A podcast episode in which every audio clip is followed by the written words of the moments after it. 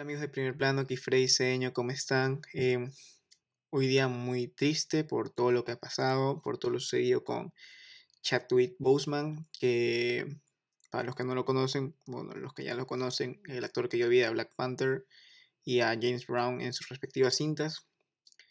Y tengo muchos sentimientos encontrados con, con lo que ha ocurrido con este actor, ya que en sí te hace ver la vida como algo súper, súper fugaz. Que no importa en el lugar que estés en la sociedad, eh, este chico, la verdad, bueno, este hombre, porque era una persona de 47 años casi, digo, 43 años, eh, estaba en la cima de su carrera, estaba en el mejor momento de ella, y de un momento a otro se fue. Él no hizo pública nada de su enfermedad, no quería que nadie se enterara, mantuvo todo en círculo privado, no le gustaba que salieran en cámaras.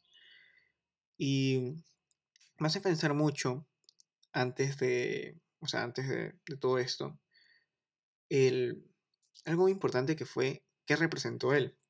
Porque justamente cuando él murió, sigue la noticia, me puse a pensar qué se fue con él, o sea, qué se perdió con él. Porque en sí todo apuntan de lo primero que se pensaron que se perdió fue el posible estreno de, un, de, una Black, de una Black Panther 2.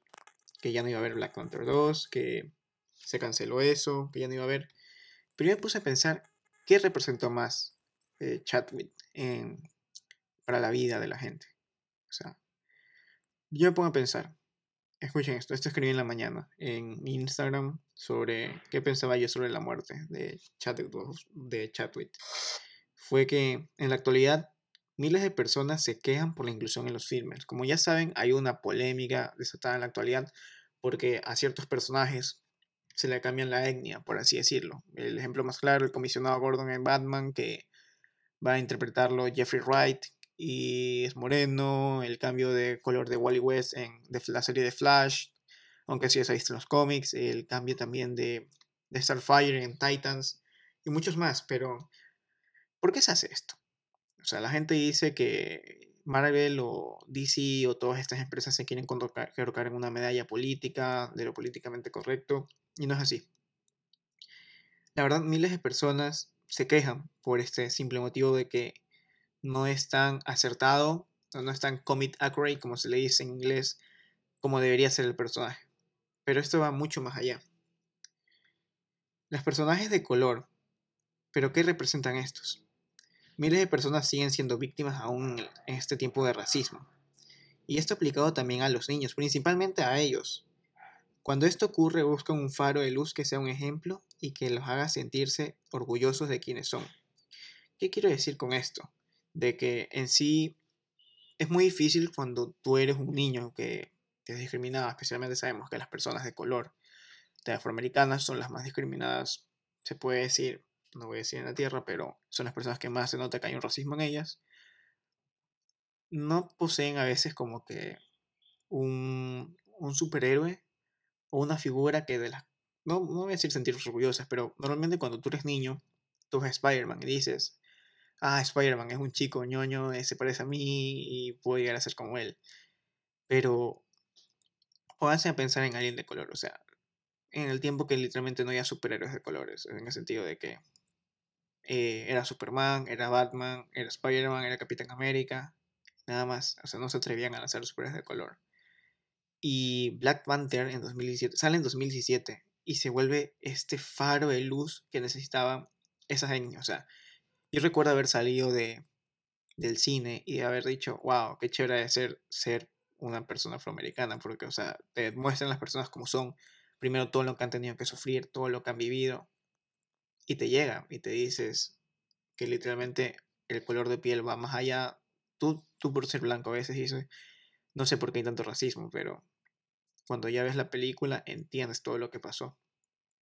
Y esto me ha hecho reflexionar de que cuando las personas, porque Jimmy Fallon una vez hizo una sorpresa con este actor y invitó a puras personas afroamericanas para decirle a este actor qué significaba para ellos la película. Y las personas literalmente le agradecían por haber colocado ese símbolo en la cultura popular de que un superhéroe puede resaltar sobre los demás.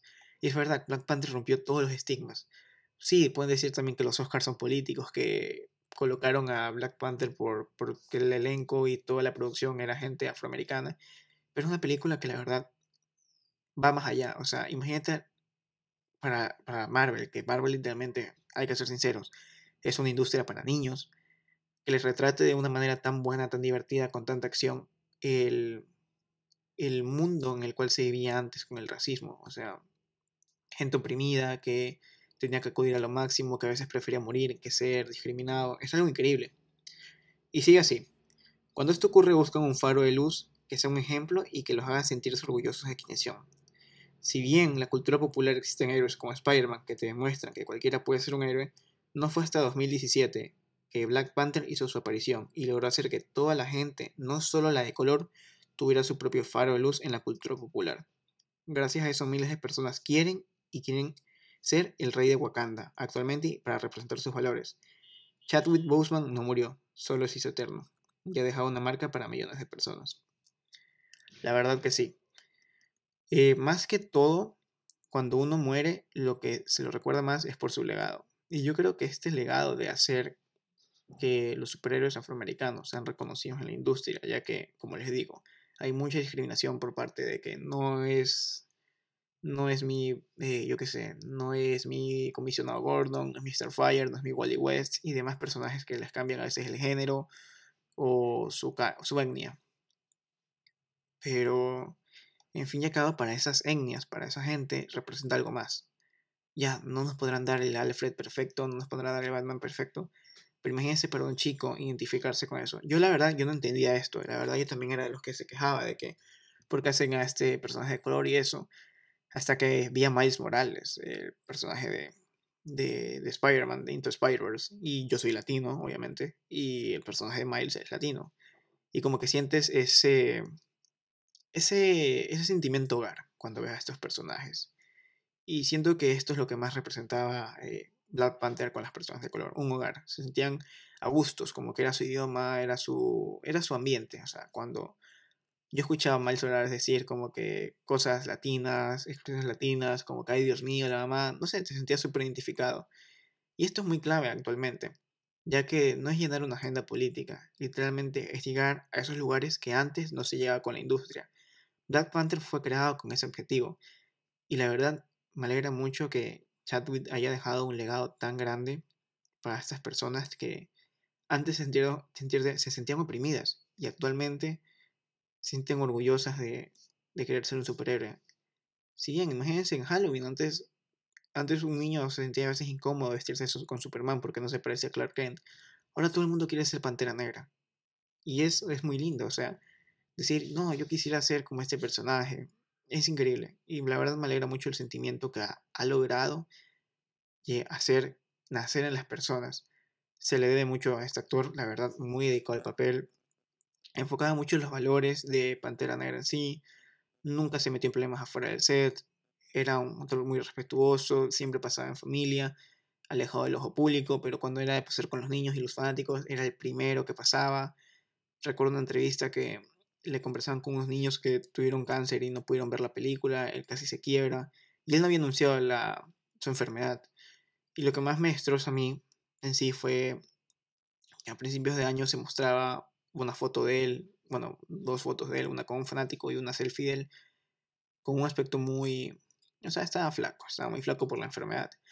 Pero empezaron a llover críticas de que cómo puede ser posible que Black Panther esté flaco, ya, ya van a empezar las filmaciones y está muy flaco, este no es mi Black, Panther, no sé qué vamos a hacer. Y ahora esa gente sabe por qué es, o sea, él estaba enfermo y estaba sufriendo mucho. Y la gente que, está que lo estaba criticando ahora, cómo se ha de sentir. Creo que, en fin, esto nos deja la lección que la vida es muy corta, que hay que aprovechar el momento, que hay que aprovechar, la vida no ve de qué, en qué lugar de la sociedad estés. Solamente tienes que aprovecharla a tu momento, con la gente que quieres, con la gente que amas. Y ya, creo que eso es lo que más me ha dejado esto. Que Chadwick se ha hecho eterno con la gente, se ha hecho su legado y ahora cada vez que pregunten por un referente en la cultura pop, por un superhéroe de color, Pantera Negra va a llevar el estandarte, va a llevar la bandera en sí. Muchas gracias por escucharme. Hasta aquí el episodio de hoy. Eh, quisiera hacerles más anuncios que tengo para ustedes, pero creo que por respeto y por el luto debemos respetar todo lo que fue en memoria de Chadwick Boseman. Un gusto, amigos de primer plano. Nos vemos hasta la próxima.